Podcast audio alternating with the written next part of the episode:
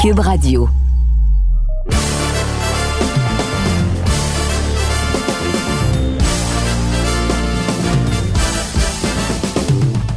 Monsieur Amber. Bonsoir, Monsieur Cassavan, ça va bien? bonsoir, bonsoir. Eh oui. pour, pour, ceux qui nous écoutent, au, euh, bienvenue au deuxième épisode du balado, le balado, le dernier round. Donc, euh, on est de retour, euh, Russ. Bonne nouvelle. Nous n'avons pas juste fait une apparition pour une seule semaine. Nous allons être de retour de façon hebdomadaire avec les gens sur le tvsport.ca, les plateformes audio, donc Cube Radio et Spotify. Donc, c'est la bonne nouvelle. Russ, comment vas-tu ce soir? T'as-tu le fun la semaine passée? Moi, je vais bien. T'as-tu le fun la semaine, semaine passée? Oui, énormément. On a eu aussi plusieurs intervenants qui ont pu dire, qui ont apprécié. On a même eu aussi quelques collègues dans les les médias, au, du moins du monde de la boxe, je pense à Boxing Town Québec et euh, Laurent Poulain, on le salue pour euh, nous avoir donné un petit shout-out également. Donc, euh, je pense que ça fait du bien de pouvoir avoir ces discussions en français parce qu'il manque pas de sujets au niveau de la boxe locale et internationale que les gens veulent entendre. Et ton point de vue surtout, Russ, et je pense cette semaine, ça va être le cas encore une fois. Ben, j'espère, j'espère. moi, j'ai bien eu du fun, j'ai, j'ai bien apprécié ça. Puis on avait des bons sujets qu'on a jasé, surtout de Fury et tout. Puis euh, en tout cas, j'aimais ça. Puis euh, par hasard, juste pour faire un genre de recap, on avait fait un genre de preview sur le combat de Connor Ben puis, euh, puis Chris Eubank. Ben oui. une, journée, une, journée plus tard, ah ouais, il se fait pogner pour euh, la, En tout cas, on va. On va y revenir, euh, par exemple, à la question de Connor Ben et Chris Eubank, qui est peut-être un combat que moins de gens connaissaient ici au Québec, mais ça l'a fait des nouvelles avec le test positif de Connor Ben la semaine dernière et qui met plusieurs questions et doutes, encore une fois, sur le monde de la boxe et les enjeux avec euh, les PED, si on appelle les fameux euh, tests de stéroïdes, dans le fond, les, les, ce que les athlètes peuvent prendre pour avoir un avantage. On va y revenir. Mais pour ce qui est de cette semaine, Russ, on a plusieurs sujets à discuter. On va parler de Christian Billy un peu plus tard. On va parler des plusieurs gros combats en fin de semaine, dont Deontay Wilder en action, on a également Savannah Marshall face à Clarissa Shields dans un combat de la boxe féminine excessivement important. On a également aussi le combat de Devin Haney face à George Cambosis, une revanche que peut-être plusieurs se demandent pourquoi on a cette revanche, mais c'est contractuel et c'est les poids légers qui ont un titre en jeu important. Donc, on va y revenir dans un blitz de combat dans fin de semaine. On va répondre aux questions des fans un peu plus tard. Mais commençons avec la nouvelle du jour, ici cette semaine, en début de semaine au Québec pour ce qui est de Arthur Beterbiev, un boxeur que tu connais très bien, que tu travailles avec depuis déjà plusieurs années, qui a déjà son prochain combat. On avait entendu parler des pourparlers de Anthony Yard après la victoire de Beterbiev face à Joe Smith, mais ça avait été euh, un peu un délai, si on veut, avec Beterbiev et son opération au genou. Mais là, tout semble indiquer qu'on a une date et ça serait vers la fin janvier en Angleterre face à Anthony Yard. Russ, je demande, la première fois que je te pose la question, tout chaud comme ça, qu'est-ce que tu penses du combat officiellement Berterbiev face à Anthony Yard? Très, très content de l'annonce du combat, Matt. Euh, comme tu dis, c'était supposé on était supposé de faire ça cette année. Oui. Puis, blessure, puis problème de négociation, ça a été remis. Et euh, je suis content. Euh, maintenant, Berterbiev va travailler dans un, un, bon camp d'entraînement. Il va avoir le temps d'avoir reposé du combat contre Joe Smith plutôt cet été et euh, de revenir en force au mois de, de janvier face à York en Londres, qui d'habitude est une des villes où on peut dire le payer au complet, où on peut dire que les, les, les, les locaux, les, les, gens locaux, du, ils te font pas bien, bien, bienvenue dans leur arena face à une de leurs boxeurs. C'est un vrai avantage euh, comme home field advantage, si on veut, de le terme, pour le boxeur anglais. Ouais, le boxeur anglais, c'est vraiment pour lui un avantage d'avoir le combat chez lui. On peut penser à Carl Froch qui a eu plusieurs combats à Nottingham également. Oui. C'est quelque chose de spécial. Puis j'ai eu la chance moi-même d'avoir été sur les deux bords. Euh, souvent, j'ai travaillé avec plusieurs boxeurs qui sont de Angleterre et quand on sortait, je dis, waouh, ce truc-là, quel gens passionnés. Ah, mais quand tu sors comme l'adversaire, oh, bon, c'est pas, c'est, pas très, très accueillant, si tu veux. tu l'as fait à plusieurs reprises, Ross, par contre. Pardon? Pascal, Otis Grant, tu l'as fait à plusieurs reprises être dans le coin adverse. Écoute, euh, oui, euh, c'est pas mon premier, euh, mon premier séjour en Angleterre. Donc, j'ai, comme je te dis, sur les deux bords, puis c'est une vaste différence. Même quand on sortait pour le combat avec Usyk contre Tony Bellew, j'ai vraiment pensé qu'on était dans un autre monde. Là, le, le, qu'est-ce qu'on attendait, qu'est-ce qu'il y ait, qu'est-ce que les gens mm. pitchaient sur nous autres quand on marchait vers le ring, c'était quelque chose. Euh, j'avais jamais vécu ça. Puis euh, c'est spécial en Angleterre de d'être le boxeur, visiter le visiteur. OK, mais est-ce que tu penses que dans ce contexte-ci, un combat que les gens voulaient, voir Arthur Beterbiev face à Dimitri Bivol, c'est le combat que tout le monde souhaite voir à 175 livres. Anthony Yard, il n'y a pas personne vraiment qui voulait ce combat-là. Et soit dit en passant, Anthony Yard, un combat prévu pour le mois de novembre face à un adversaire euh, qui est supposé gagner, Anthony Yard, pour avoir après son combat à la fin janvier. Donc, un combat pour le garder en forme, une remise en forme pour Anthony Yard, mais c'est pas un combat que les partisans nécessairement voulaient. Est-ce que pour le fait que c'est en Angleterre, en territoire hostile, pourrait être une problématique pour quelqu'un comme Arthur Beterbiev? Ça rajoute ça rajoute un, extra, si tu veux, euh, précaution. faut faire plus attention. faut s'entendre que on est le visiteur. C'est pas comme aux États-Unis où on boxe à New York, on voit beaucoup, beaucoup de Canadiens qui viennent là-bas, les Québécois qui viennent, qui descendent pour voir le combat. Fait que tu les croises dans l'hôtel. Ce sera pas, ce sera pas tout, à fait le cas quand on va être à Londres. Euh, et eux autres vont mettre tout ce qu'ils peuvent de leur côté, surtout parce que c'est un combat qui est organisé par Frank Warren et compagnie, incluant Top Rank, mais c'est Frank Warren qui va être le, promoteur local.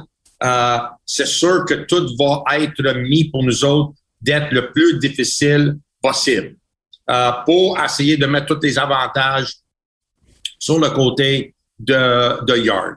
Mais dès que la cloche sonne, tout ça, ça, ça, s'oublie. Et maintenant, Yard, il faut qu'il fait, il faut qu'il fait face à le plus dangereux cogneur dans le monde de la boxe actuellement. Et si Yard pensait que Kovalev cognait dur, j'ai l'impression qu'il va trouver ça, trouver le temps long quand que Peterbiev va commencer à, utiliser ses, ses, talents, ses outils, euh, son habilité, sa force de frappe. Yard va trouver ça un peu euh, difficile. Mais Yard, c'est un boxeur très fort physiquement. Il va essayer, et surtout au début du combat, euh, dans, la première moitié du combat, ça va être quelqu'un de très, très dangereux. Je pense que Yard même va essayer le tout pour le tout. Et selon moi, je pense qu'on va être obligé de faire la même chose à Yard qu'on avait fait avec Joe Smith, c'est de, de, de le casser immédiatement de bonheur dans le combat. Prendre le temps qu'il faut mais de placer une shot solide pour qu'il sache dans quoi il va s'attendre pour les 12 prochaines rondes. Ça, c'est mon opinion. On va parler de ça, mais. Oui, Joe Smith, c'est un exemple de quelqu'un qui était chez lui à Toronto, euh, pas à Toronto, pardon, à, New York. dans la ville de New York, et ça n'a pas eu été un facteur du tout pour Beterbiev. Mais la foule va pas, va pas être comparable, d'après moi, avec ce qu'on va voir en Angleterre, où que présentement, c'est probablement le meilleur marché de la boxe au monde. Euh, peu importe la ville, là, c'est dans ce cas-ci, ça risque d'être à Londres, je crois. Et Beterbiev, par contre, le mental de ce boxeur, moi, j'ai pas l'impression que ça va être un facteur vraiment le fait qu'il ne sera pas aimé. Peut-être que pour l'équipe et vous autres, ils vont avoir quelques complications. C'est ça. Thierry Beterbiev devrait pas être dérangé du tout du fait que lui amène ses titres face à un Anthony Yard. Oui, mais comme tu dis, des choses, ils vont. La différence entre aller boxer à New York face à Joe Smith comparativement à aller boxer à Londres, c'est que même si le combat avait lieu à New York, dans le ville natale de, de, de, de Joe Smith, c'est quand même Top Rank qui était le promoteur. C'est eux qui étaient le promoteur du, du, du, c'est eux qui sont le promoteur de Beterbiev aussi. C'était une co-promotion. Euh, tu sais quoi attendre parmi les gens de Top Rank, comment tout s'arrange, les hôtels, le, le, le, perdium, le manger, les conférences de presse, tout est cédulé, tout est beau, c'est tout, on sait quoi attendre je peux vous dire là-bas, puis moi, j'ai, ça fait beaucoup, beaucoup de visites que j'ai faites. Je sais qu'est-ce que c'est l'Angleterre à boxer là-bas. Tu ça va être des choses pour, comme tu dis, pour déranger. Ils vont dire, on a une conférence de presse à aller. Ah, c'est pas loin, le char va vous ramasser à telle heure. Le char va arriver, puis là, tu vas être pogné dans le trafic juste pour faire 3, 4, 5, 10 kilomètres, même pas. Et ça va te prendre une éternité pour se rendre sais, des choses comme ça qui vont être dérangeantes. Puis après ça. Au Québec, c'est temps-ci, ça? oui, mais ça va pas à une conférence de presse. Mais ça, c'est des choses qui, qui est troublant, là. Tu sais, euh, ils vont vous amener dans des places où qui veulent que tu te sens inconfortable. OK, mais pourquoi? Euh, est-ce que tu as parlé à Marc Ramsey du tout? Euh, ben oui. Et pourquoi tu penses d'avoir accepté un combat dans ces conditions? Ben, on n'avait pas le choix, mais Marc a pris bien l'attention d'organiser tout pour qu'ils fassent, ils, ils, font pas ces affaires-là. Pourquoi tu dis que vous n'avez pas le choix? Euh, parce que c'est là que Top Rank voulait faire le combat. Et selon le hmm. contrat de Beterbiev, ils étaient obligés de payer un certain montant à Beterbiev. Et c'était là-bas où ils pouvaient avoir cet argent-là pour payer Beterbiev. Les gens maintenant se disent, OK, Bivol a un combat au mois de novembre face à Zurdo Ramirez pour l'autre titre chez les 175 livres. Et là, Arthur Bivol est probablement un des top 5 combats en ce moment que le monde de boxe veut voir. Est-ce que tu es nerveux avec le style d'Anthony Yard? Parce que Beterbiev va être favori de loin face à Yard, peu importe le résultat de Yard à son prochain combat? Est-ce que c'est quand même un adversaire que, selon toi, peut déranger Arthur Beterbiev ou Bivol demeure le prochain adversaire qui risque d'être le plus difficile pour Arthur Beterbiev. Et d'ici là, Arthur est de loin le meilleur de la division. Bien, on peut jamais dire que Yard va être aussi difficile que Bivol. Parce que Yard okay, Joe Smith. T'étais-tu plus nerveux avec Joe Smith comme adversaire qu'Anthony Yard? Je dirais à peu près la même chose. Même chose. Je dirais à peu près la même chose. C'est deux, gars. Puis, toujours quand tu es rendu à ce niveau-là, tu, tu croises des gars dangereux puis les deux, Smith était un boxeur dangereux. On pensait qu'il avait fait la limite avec Bivol. Il y avait une certaine feuille de fiche de route ou feuille de route? Feuille de route, feuille de route. Feuille de route. Euh, tu sais, que tu peux, tu peux comparer, tu peux évaluer à quoi s'entendre avec, euh, avec lui. Yard, un peu plus difficile. Dans ses victoires, il était impressionnant. Il a montré de la force physique. Mais dans sa défaite, il a montré beaucoup de vulnérabilité vulnérable. Il a montré qu'il était vulnérable, oui. That's right. Fait que, je, ça, c'est bon signe pour nous. Euh, mais c'est toujours, tu veux toujours prendre les, adversaires au sérieux, sans être trop inquiétant, mais tu veux les respecter, puis tu veux utiliser tes habilités, ton expérience, tout ce qui t'a amené à être champion du monde, faut que tu l'utilises face soit ailleurs ou si jamais à bivol. Donc, tu peux pas demander plus que ça à un boxeur. C'est d'utiliser ses talents, ses habilités. On est d'accord? Oh, je suis 100% d'accord, mais pensez que Beterbiev et Bivol, c'est un combat qu'on peut voir d'ici les 6 à 8 prochains mois? Non. Wow. En raison des, des, des la situation contractuelle des deux boxeurs, en raison, tu penses que Bivol pourrait potentiellement perdre contre Ramirez? Non, il ne perdra pas contre Ramirez, il va battre Ramirez. Puis après ça, ils vont, ils vont négocier pendant 3, 4, 5, 6 mois le revanche contre, euh, contre Canelo et avoir le bon hmm. timing pour que ça se poigne la revanche. Canelo va venir le double fait euh, du combat Beterbiev-Bivol. Je pense que Canelo est le problème numéro un, la raison pourquoi Bivol Beterbiev n'aurait pas lieu. Absolument. Et après ça, ils vont attendre encore un autre euh, six mois, un an pour que Beterbiev vieillit encore plus avant de l'affronter. Parce que si toi, tu es le gérant et le, promoteur de, de Bivol, tu dis pas, hey, je veux prendre mon boxeur qui m'a pas beaucoup d'argent, puis je veux le mettre dans le ring avec un gars qui a un, pourcentage de 100% de knockout. je ferais pas ça, là. il, il, a une ceinture, il, a battu Canelo, donc il a fait son nom. Juste cette victoire-là vaut, vaut trois ceintures. Fait que euh, je pense pas qu'ils vont euh, ils vont tout, tout faire pour éviter un combat. Tout le monde, tous les boxeurs, Yard accepte parce qu'il n'y a pas le choix. il, il, il est aspirant où il boxe pas. S'il ne prend pas ce combat-là, il n'y a pas d'autres combats. C'est pas comme ils vont lui offrir d'autres combats qui vont autant ouais. Mais, mais Bivol, lui, il va essayer d'éviter ça le plus longtemps possible. Il veut pas, il n'y a personne qui veut affronter euh, Peter Biev, au moins qu'ils sont obligés de l'affronter. Hmm. Très intéressant. On va voir pour la suite des choses.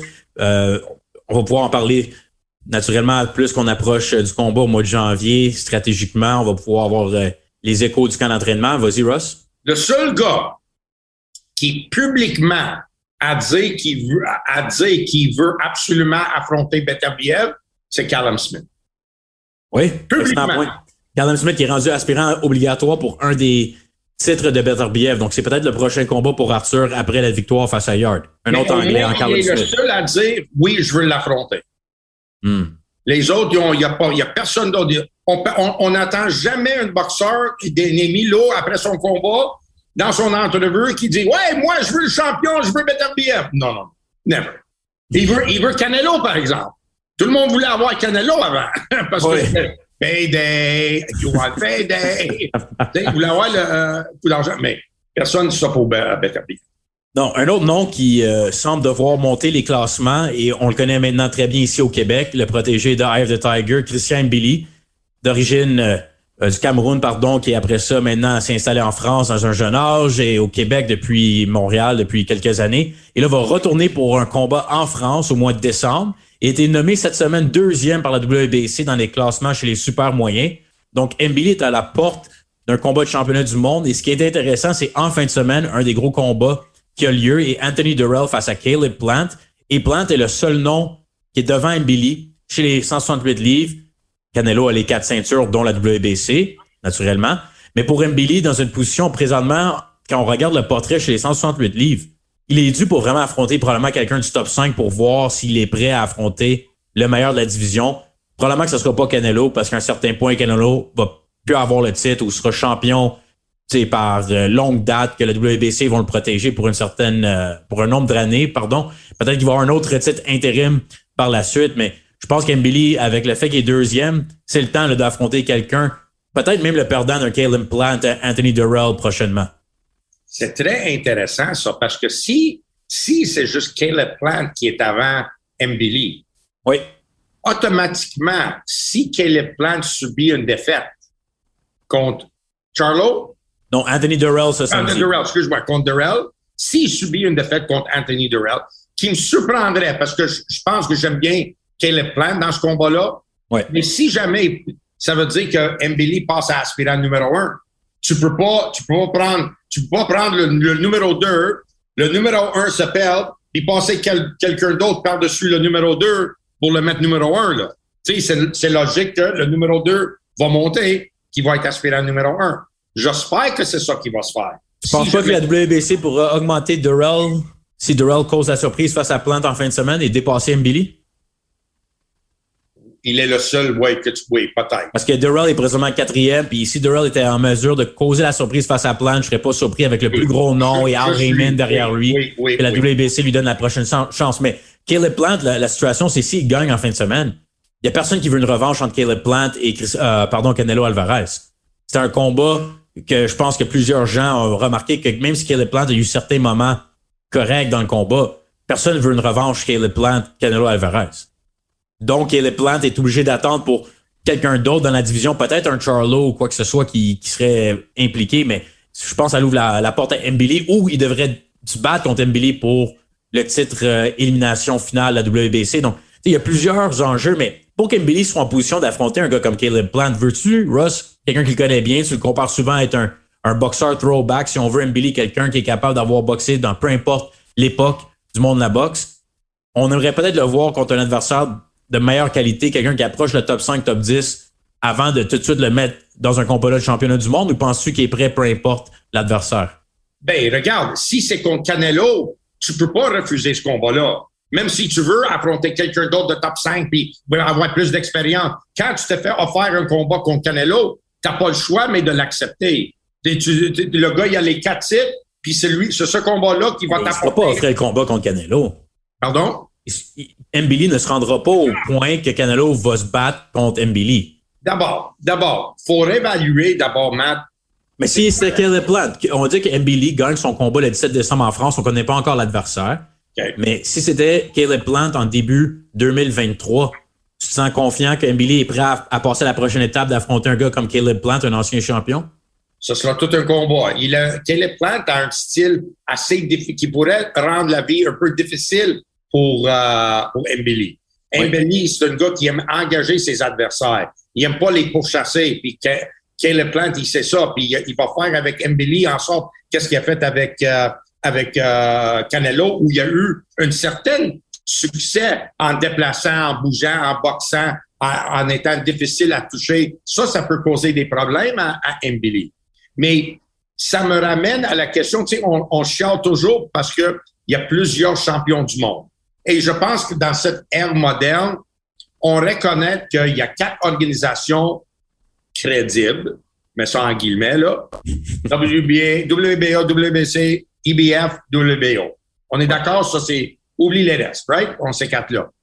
Quand tu as un, un, champion qui est toutes les quatre titres, là, tu attends pour, ce, pour un gars, puis ça donne que c'est le, le bachalet de la boxe quasiment en Canelo, que lui va décider quand et contre qui qui va boxer. Et toutes les organisations veulent le garder comme champion parce que c'est très prestigieux pour eux d'avoir Canelo comme leur champion. Parce que si un des organismes il dit non, toi, tu n'affrontes pas notre, notre, boxeur, notre aspirant, on te retire le titre. Le monde de la boxe va être en, en, colère contre cette organisation-là. Puis peu importe qui qui gagne ce titre-là, Canelo va être encore reconnu comme le champion du monde.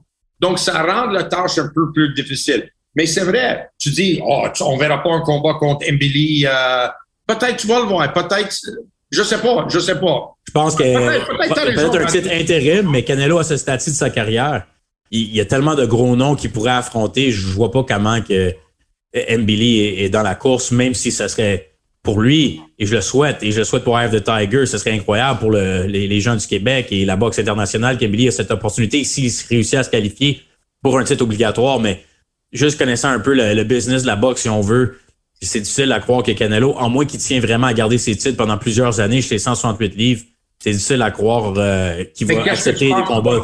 Ah, qu'est-ce qu'il va, va faire? Mettons un ou l'autre cas. Quel est le plan de gain?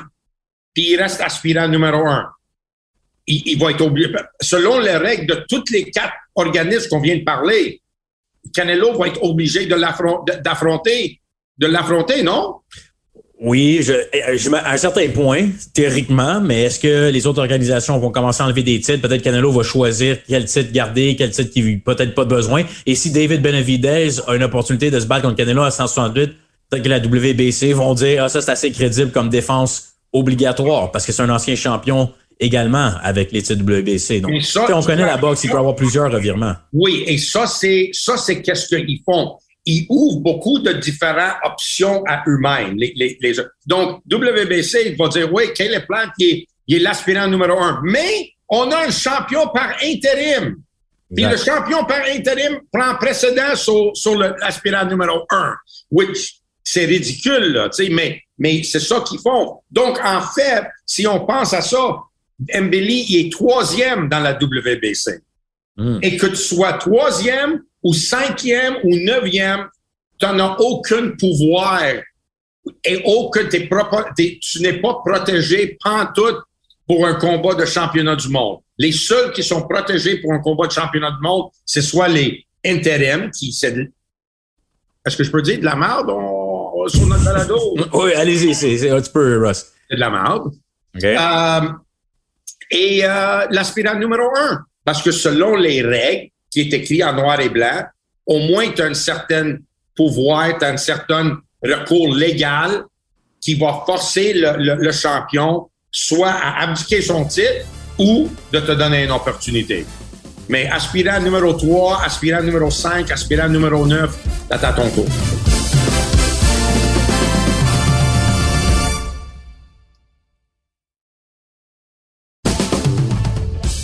Russ, c'est maintenant le moment de venir avec euh, nos prédictions, si on veut, de parler des combats du week-end, qu'on a déjà parlé de Durrell Caleb Plant, qu'on croit que Caleb Plant va gagner ce combat, mais c'est un des combats les plus importants de la sous-carte qui mène à Deontay Wilder face à Robert Helenius, qui est un combat de poids lourd très intéressant. Le premier combat de Deontay Wilder depuis sa défaite face à Tyson Fury dans un des combats de l'année, euh, l'année passée chez les poids lourds et même tout division confondue.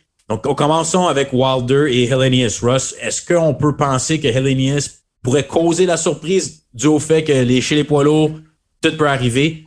Mais je pense que Wilder est favori pour une bonne raison. Ça devrait être quand même un retour assez explosif pour Deontay Wilder. je pense que Wilder va gagner. Ça ne veut pas dire que Hellenius ne peut pas, mais je pense que Wilder va gagner. Je pense même s'il gagne, il va, il, être obligé de l'arrêter pour gagner parce que euh, je suis pas sûr que ça va être juste au point qu'il va gagner ce qu'on ce qu'on va là.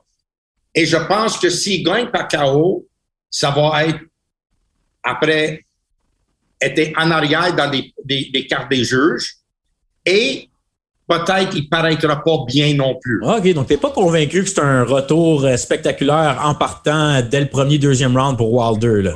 Ça pourrait être, ça pourrait être, mais même, on va voir comment il, lance ses coups de poing, même s'il arrête au deuxième round, parce que, écoute, c'est sûr qu'il gagne, c'est sûr, sûr, sûr qu'il gagne. Mais as-tu remarqué un, normalement, un Wilder, avant le défaite contre, contre Fury, il était partout sur les réseaux sociaux, partout en train de se vanter, partout en train de se parler. La défaite, lui, a, mis un. Il, a silencié. Ouais, je pense qu'il a été plus euh, timide, si on veut. Je pense que le mot silencieux, c'est pas un mot, Russ, mais on comprend ce que tu veux dire. C'est quoi le mot d'abord? Euh, Écoute, je suis loin d'être un dictionnaire Larousse, mais je sais quel mot n'est pas, n'est pas correct. Mais non, je comprends ce que tu veux dire. Il était très, très tranquille sur les réseaux sociaux. Et ça, ça me dit, est-ce que la confiance est de retour? C'est bien beau de dire, OK, moi, je parlerai plus, je dis plus rien, je vais juste laisser parler. Qu'est-ce qui est dans Good. OK, je suis d'accord avec ça aussi. Moi, moi j'aurais fait ça toute la carrière, mais. Euh, mais c'est peut-être l'influence de son nouvel entraîneur, Malik Scott, qu'on a parlé avec. Peut-être, je sais pas. Et euh, on va voir qu'est-ce qui a l'air, on va voir sa technique, si ça s'est amélioré. Parce que moi, et j'invite tout le monde à regarder l'évolution Wilder. J'aimerais, moi, on dit que j'aimerais avoir un, gars qui est bon dans editing de, de, films, qui pourrait me faire une production de l'évolution et le, le, le descente de la technique de Deontay Wilder. Et moi, je le vois de moi-même, les côtés techniques qui étaient bons, qui commençaient à s'améliorer avec Wilder jusqu'au temps qu'il gagne le championnat du monde. Quelques combats par après et tout d'un coup, un drop dans son technique complète, mais il manquait encore des gars. Même si la technique était pas là, il était tellement confiant, il voulait juste frapper des gars avec sa main droite, puis il les knockait. Même s'il était, il, était pas, même s'il n'a pas bien paru, et notamment les deux combats contre Luis Ortiz, euh, qu'il a gagné par KO, mais tout le monde oublie que il, a failli perdre ces deux combats-là. Il était, le premier combat contre Fury, le deuxième. Il a été plusieurs rounds pas faciles. Peut-être le troisième combat contre Fury, par contre, même dans la défaite, c'est peut-être le meilleur Wilder qu'on a vu depuis longtemps. Oui, mais le meilleur Wilder, mais par courage seulement, pas par technique, par courage. il y, a quelques, je trouve, des fois, euh, il semblait être un peu plus technique que d'autres moments qui avaient vraiment vu une chute de technique dans les dernières années le combat aurait probablement dû finir quoi? Quatrième round. À quel round Fury l'a envoyé à terre au début? Que troisième round, quatrième round, il l'a envoyé à terre. Puis tout d'un coup, la seule chose qui l'a sauvé, Tyson Fury, était, il, commençait à le finir, puis il a rentré dans une main droite, puis c'est lui qui est allé à terre. C'est ça qui a changé toute l'allure du combat. Mais il était fini, là. Il, il était fini. Donc, tu sais, on va voir euh, ce que ça va donner. Mais une chose avec Wilder, c'est que c'est toujours excitant on ne sait pas quoi attendre. Et on va voir, on va voir euh, qu'est-ce que ça va donner euh, contre Hellenius. Hellenius, il faut qu'il fasse attention. Je pense qu'il a vu qu'est-ce que Fury a fait avec lui. Il y a, une certaine euh, blueprint qui s'est ouvert face à Wilder de qu'est-ce qu'il faut faire contre lui. Mais c'est aussi évident que dans les dans la trilogie Wilder, Fury, on a vu que ça prenait juste une main droite pour mettre le géant à terre. Donc, euh, s'il si était capable de mettre Fury à terre, il va être euh, amplement capable de mettre Elena à terre. Oui, et je pense que les partisans ont hâte de voir la suite des choses si Wilder est en mesure de gagner pour. Est-ce que c'est Joshua? Est-ce que c'est ton gars, Anthony Usyk? Anthony.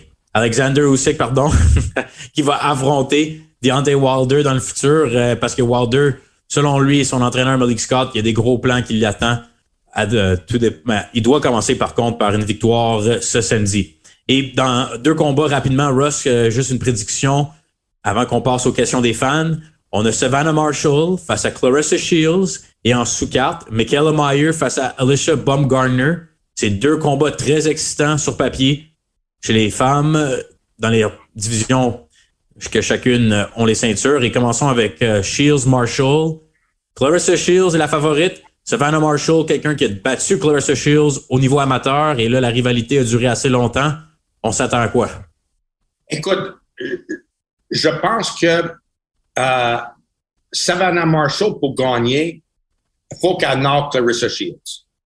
Il faut qu'elle lui mal, il faut qu'elle lui knock. Si ça va au point et si on se fie à le style que Clarissa Shields a utilisé dans les rangs amateurs et professionnels, ça va compter beaucoup plus dans les rangs professionnels. Et euh, Shields, faut que euh, Savannah Marshall, faut que ça aille une certaine angle. Il faut qu'elle soit vouloir le faire mal à, Shields. Elle peut pas se permettre que Shields contrôle le combat. Et si elle, reste un peu timide ou assez de boxer, et, et l'autre, elle est sur elle, puis elle utilise, elle utilise sa rapidité, ses combinaisons, même si ce n'est pas des gros coups de poing, juste l'agressivité et l'accumulation des poing peut déranger Savannah Marshall beaucoup. Malgré que Savannah Marshall est grand, et ça, ça va causer des problèmes à Shield. Mais Savannah Marshall, faut qu'elle utilise cette distance-là en étant capable de placer, parce qu'elle frappe vraiment. C'est vraiment, Savannah Marshall, elle cogne vraiment dur. Il faut qu'elle, faut qu'elle touche à euh, Clarissa Shields. Absolument. Bob Garner, Michaela Meyer, combat peut-être que, encore une autre fois, que beaucoup de gens voient 50-50. Moi, je pense que Bob Garner euh, va gagner face à Michaela Meyer. Ah ouais, hein? Ouais, moi, je crois que Bob Garner va gagner. Et je crois également que Clarissa Shields va gagner face à Savannah Marshall. Écoute, comme je te dis, je pense que Shields peut gagner au point, puis Savannah Marshall peut pas gagner au point. Elle va juste être capable de gagner par knockout, selon moi. Ouais. Ça, c'est ma prédiction pour ça. Euh, Baumgartner, Michaela Meyer. Écoute, c'est un combat très, très intéressant. Si ça, c'était un combat d'hommes, on, on, dirait, wow, hey, tout intéressant. Baumgartner qui gagne, Michaela Meyer qui est capable de boxer, lancer beaucoup de coups de poing à travail pendant deux minutes de ronde. Euh, Michaela Meyer, il faut qu'elle fasse attention. Si elle se fait toucher comme qu'elle s'est fait toucher contre la, la Française, comment ça s'appelle? Hamadouche? Hamadouche. Eva Hamadouche, oui. Si elle se fait toucher par, par Baumgartner de même, elle, risque de trouver ça, oui. trouver ça long. Et il y a euh, beaucoup de. Aussi dans les deux combats, il faut dire aussi euh, le combat principal ainsi que Michael Meyer, Baumgartner. Il n'y a pas d'amour entre les euh, boxers. C'est du trash talk, comme si on veut, là, assez depuis plusieurs mois que ça dure sur les réseaux sociaux et en personne dans les conférences de presse. Ça, c'est une chose qui me fait haïr la boxe que ce soit les hommes ou les femmes, tu sais, cette manque de respect, puis ils disent, oh, c'est pour vendre le combat, pour vendre le combat. Mais depuis quand de, de, montrer un manque de respect est pour vendre le combat? Oh, oh time out, time out, time out. Mohamed Ali, Joe Frazier, ça dit rien, toi, Rutius? Ben oui. Ben oui. Il y avait pas, il y avait pas, c'était pas juste des fleurs qu'on se lançait, puis après ça, dans le ring, au moins, ça se battait aussi? Ali Frazier, à ce jour, euh, ben, ce jour, la famille de Joe Frazier racontait à quel point que jusqu'à son décès, Joe Frazier a détesté Mohamed Ali. D'accord. Tu vois, tu, tu es en train de me comparer Michaela Meyer puis Baumgartner à Ali puis Fraser. Non, moi, j'aurais te dire que arrête avec. Euh, tu es en train de me faire, là. non, non, mais. tu, nommes le plus grand boxeur de l'histoire de la boxe que, honnêtement, George Savallo m'a toujours dit que Ali, de, de tout ce qu'il a dit dans toute sa carrière, il était le plus cruel à Joe Fraser. Et Fraser était blessé parce que lui, il pensait être ami avec Ali quand Ali, il boxait pas quand il était. Et je pense que c'est ça qui lui a fait mal. Et les enfants de Fraser, à leur école et tout, ils ont payé le prix pour qu'est-ce que Ali disait. Et ça, ça a blessé Fraser qu'autre chose. Et moi, j'ai passé Fraser en entrevue pendant que je travaillais à TSN, pendant que je, je, je, travaillais, je faisais mon, mon émission de boxe, j'ai eu la chance de lui parler, parler à Marvis Fraser aussi. Et c'est vrai, oui, t'as ça. Mais. Non, mais dis-moi pas que ça a juste commencé d'hier, des combats pour se vendre, que ça doit s'insulter. C'est, ça existe depuis longtemps dans la boxe. Maintenant, ça, le problème, c'est que maintenant, des fois, ça manque un peu plus de classe ou un peu plus d'originalité dans les insultes. Mais ça existe depuis longtemps. Je dis pas que ça existe pas. Mais depuis quand qu'on a besoin de ça pour vendre un combat? Mais non, je dis depuis quand que ça c'était nécessaire pour vendre un combat? Oui, il y a des adversaires. Oh oui, moi je vais faire. Ben, on peut parler de Barrera et Eric Morales qui se sont venus avec des. Oui, je suis d'accord.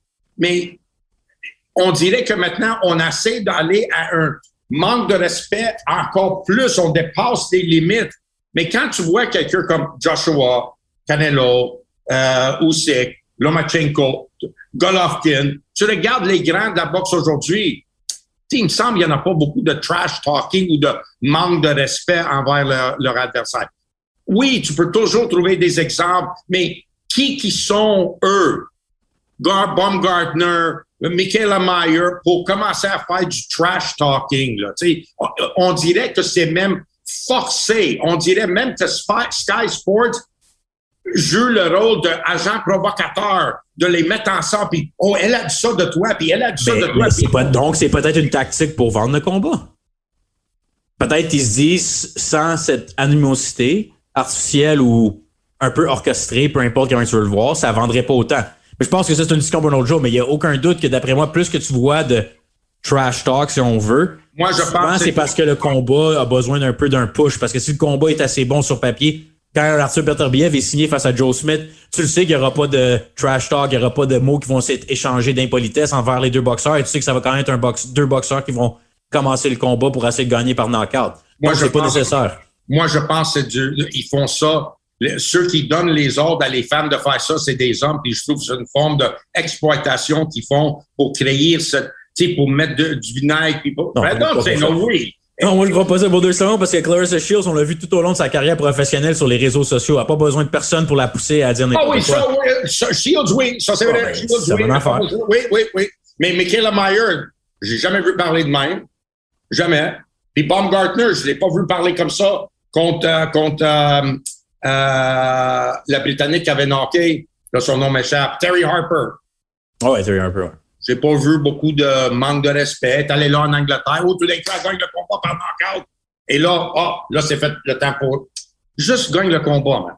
Gagne le combat. Non, je pense qu'elle répond à Michael Mayer. C'est Michael Mayer qui a commencé le, si on veut, les échanges sur les réseaux sociaux. Mais peu ah, importe, ça va se régler.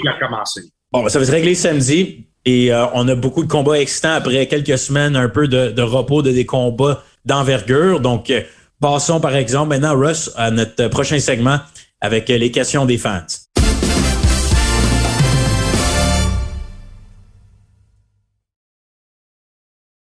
Un ou une des questions, pardon, pour commencer cette semaine, a rapport avec le combat que tu mentionnais en début de balado, Russ, avec le dernier round, qui était Connor Ben face à Chris Eubank, mais avec le test positif que Connor Ben a eu, et après quelques jours, dans le fond, de débat, est-ce qu'on va quand même avoir un combat, est-ce qu'on va s'attendre euh, avec les deux hommes? C'est officiellement été annulé. Et la question qui a été posée par... Euh, vas-y. Pas annulé. Postpone. Oui, mais ouais. Et là, maintenant, Connor Ben, on apprend plus tôt cette semaine que peut-être même avait testé positif pour des substances plus tôt que le combat face à Chris Eubank, mais ailleurs dans sa carrière. Donc là, on vous pose vraiment plusieurs questions. C'est un sujet, une histoire qui continue de développer. Mais la question qui est venue de Michel euh, Ross pour toi face à les accusations et le test positif, de Connor Ben, qui nous a rappelé euh, un combat similaire de Dillian White et Oscar Rivas que tu as participé en Angleterre il y a quelques années. Quelle devrait être la pénalité pour des boxeurs qui sont testés positifs avant un combat comme celui de Connor Ben? Avant que je réponde à la question, je veux juste rajouter quelque chose que tu as dit. Euh, un boxeur, que ce soit Connor Ben ou non, test positif, cancelle le combat, puis là, la seule chose qu'on parle, c'est quand est-ce qu'on peut le recéduler? C'est comme, hey, Joe, tu viens d'avoir un test positif, puis les promoteurs, puis ils essayent de parler avec la commission, qu'est-ce qu'on peut faire pour que le combat a lieu? Carly Sauerland, il a travaillé jusqu'à la fin pour dire le combat va avoir lieu, ça va, on va parler. Et Eddie Hearn également. Eddie Hearn également. Aussi longtemps que les promoteurs les réseaux de télévision, puis les quatre organismes, les quatre euh, organismes ne veulent pas appliquer les règles comme il faut. Et il me semble que ça devrait être une règle assez simple que si tu es, pogné en prenant de la drogue, tu es banni, puis pas un banni de six mois. Le temps qu'il repose entre deux combats, anyway, c'est six mois. Non, on parle de des de banni pour des années. Aussi longtemps qu'on met pas ça en règle, les gens vont continuer d'essayer de tricher, vont continuer à utiliser ces, ces drogues-là. Et j'ai parlé justement à un, ami qui était un ancien culturiste et qui m'a avoué comme quoi que lui prenait des stéroïdes, puis c'était dans le, la culture de les, les, les, les, gens qui faisaient du poids en tête. les bodybuilders également, oui. Il m'a dit, Russ, je revenais pas comment que j'étais fort quand je prenais. Puis il dit, non seulement que j'étais fort, j'étais capable d'entraîner deux fois, trois fois plus que j'aurais été capable de m'entraîner sans en prendre. Et ça, c'est qu'est-ce que tout le monde aperçoit quand il essaie ça. Et quand les docteurs lui disent, hey, j'ai quelque chose pour toi, tu vas voir, tu vas faire des rondes, pas de problème, ça va être comme une quatre rondes que tu vas faire, ça va être facile. Et il fait croire à ces gens-là et ça fonctionne. Mais aussi longtemps qu'on laisse ça continuer dans le box puis on fait rien à ces gens-là, puis si on sort, j'ai lu quelque chose l'autre jour que 30% de les boxeurs qui ont participé sur des programmes de Matchroom de Eddie Hearn, il y avait 30% des boxeurs qui avaient déjà été pognés pour avoir pris, pour avoir échoué un test de, test de dopage. Connor Ben a testé positif pour une substance qui s'appelle clomiphene. C-L-O-M-I-F-E-N-E. Je connais juste le mot en anglais, pardon pour ça. J'ai pas été en manière euh, de le traduire exactement, mais Ceci étant dit, Russ, je pense que la question aussi qui va devoir être posée, c'est que Eddie Hearn, avec l'association de Conor Ben et Chris Eubank, leur accord, ont eu des, euh, du testing additionnel pendant tout le long du camp d'entraînement par VADA, le Voluntary Anti-Doping Association ou Agency, je crois que c'est Association, mais... agency, agency. Agency, pardon. Donc, c'est des tests additionnel qui coûte de l'argent. Tu dois dire en tout temps tu, es où, leur fournir une liste de destinations que tu pourrais être euh, testé en tout temps, si on veut, pour les boxeurs. Et c'est les grands perdants, sont les boxeurs, sont le promoteur qui perd euh, l'argent avec les résultats. Et toi, tu dis 30% qu'on connaît. Il y en a probablement d'autres également. Et quand je regarde Canelo Alvarez, que tu viens de mentionner plus tôt, et le plus gros nom de la boxe présentement qui n'est pas poids lourd, a également testé positif dans le passé pour une substance. Tyson Fury. Donc, la question qu'on doit se poser, c'est à quel point que les gens veulent vraiment avoir des tests additionnels, parce que si c'est vrai, c'est à quel point ça a un impact sur le reste de la carrière? C'est ça que je me demande des fois. Le combat dans ce cas-ci est annulé, mais c'est dommage qu'on semble laisser ça revenir parce que peut-être qu'on se dit, écoute, eux sont faits pogner, mais si tout le monde est là-dessus ou presque tout le monde, il y a comme pas vraiment de, y a pas vraiment de conséquences. Il faudrait vraiment que les, boxeurs eux-mêmes veulent qu'il y ait des tests tout le temps et qui essaie le plus possible, comme un unité d'honneur qui avait déjà accepté de se faire tester 365 jours par année par VADA, pour eux-mêmes doivent essayer de rendre le sport propre. C'est les athlètes eux-mêmes qui vont devoir le faire parce que les promoteurs ils se disent nous on perd de l'argent puis anyways dans quelques mois le gars va pouvoir rebattre si c'est un gros nom et refaire de l'argent comme un Canelo Alvarez. Mais je pense que où ça va être qui a le pouvoir de le faire, c'est les commissions athlétiques. Les commissions athlétiques peuvent dire on on n'émet aucun permis si tu n'es pas enregistré avec VADA. Mais c'est pas, c'est pas, ils sont pas euh, constants d'une personne à l'autre parce que pourquoi Dillian White a réussi à passer, euh, personne parle de Dillian White et ses tests positifs maintenant. Mais il était positif. Oui, ils l'ont laissé aller et il y a eu un combat contre Tyson Fury l'année dernière euh, pour plein d'argent et eh sa, sa, vie n'a pas été tant changée sa carrière. Je veux dire, donc là, dans ce cas-ci, Conor Ben, je pense à cause de toute l'attention médiatique en Angleterre, il a goûté un peu plus fort, mais je veux dire, c'est comme il y a un manque de constance des, euh, des organisations. C'est sûr, mais, mais toi, tu me demandes qu'est-ce qu'on peut faire? Moi, je te dis qu'est-ce que vous pouvez faire? Oui, mais uh, Dillian White a testé positif contre, contre uh, Oscar Rivas, puis leur excuse était ah oui, mais ça tombe pas dans UCAD, il n'y a pas brisé aucun règlement de UCAD, donc UCAD, c'est le travail avec le, le disent que oh, c'est juste, euh, tu peux prendre le drogue si tu es hors de compétition, mais pas en dedans de compétition. C'est ridicule, man. C'est stupide. Puis il a testé positif avec VADA. Puis les commissions athlétiques n'ont pas supporté les, les, les, les, les faits de VADA. Et ça, c'est pas correct. C'est pas correct, mais c'est, il faut qu'il y ait un certain respect pour les dangers qui peuvent exister dans le monde qui prend de la drogue, qui use de, la drogue pour leur performance. Et les commissions athlétiques peuvent dire, tu veux avoir ton licence, faut que tu passes un, un de ta tête, le cœur, examen médical, bah, Oh! Et il faut que tu sois inscrit au, au programme 365 de VADA. T'es pas inscrit? Pas de permis. C'est cher, par contre. Pourquoi? Cher pour qui? Ben, c'est qui va payer ces tests-là? Le boxeur, il y a, y a de l'argent. Les boxeurs, ils ont l'argent pour payer le, le, docteur qui lui donne les testostérone puis qui donne toutes les drogues. tu trouveras une moyenne de payer pour, pour, pour, pour, avoir ta permis puis pour être net. Très bien dit. Dommage, par exemple, pour les boxeurs qui sont propres et qui n'ont peut-être pas le budget pour, mais ça, c'est une autre histoire à suivre euh, avec les Peut-être s'il y, en avait, peut-être s'il y en avait beaucoup, beaucoup des gens qui s'inspirent à ça, que le coût descendrait. Oui, excellent point.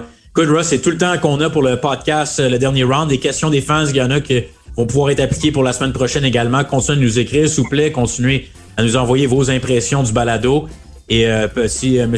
Russ est-ce que vous avez un dernier mot, un mot de la fin euh, pour vous? En accumulant toutes les questions qu'on n'a pas eu la chance de répondre, ça va nous amener à un balado où ça va être juste des questions des temps. That's it. Nous, on n'a rien à faire sauf répondre puis argumenter un peu. C'est exactement le cas, Russ. Donc, euh, passe une belle soirée. Merci à tout le monde d'être à l'écoute sur tvsport.ca pour la version vidéo, sur Cube Radio et ainsi que les autres plateformes audio pour le balado également. Le dernier round, Matt Casavant, Russ Amber. Monsieur Amber, bonne soirée. Bonne soirée, mon ami.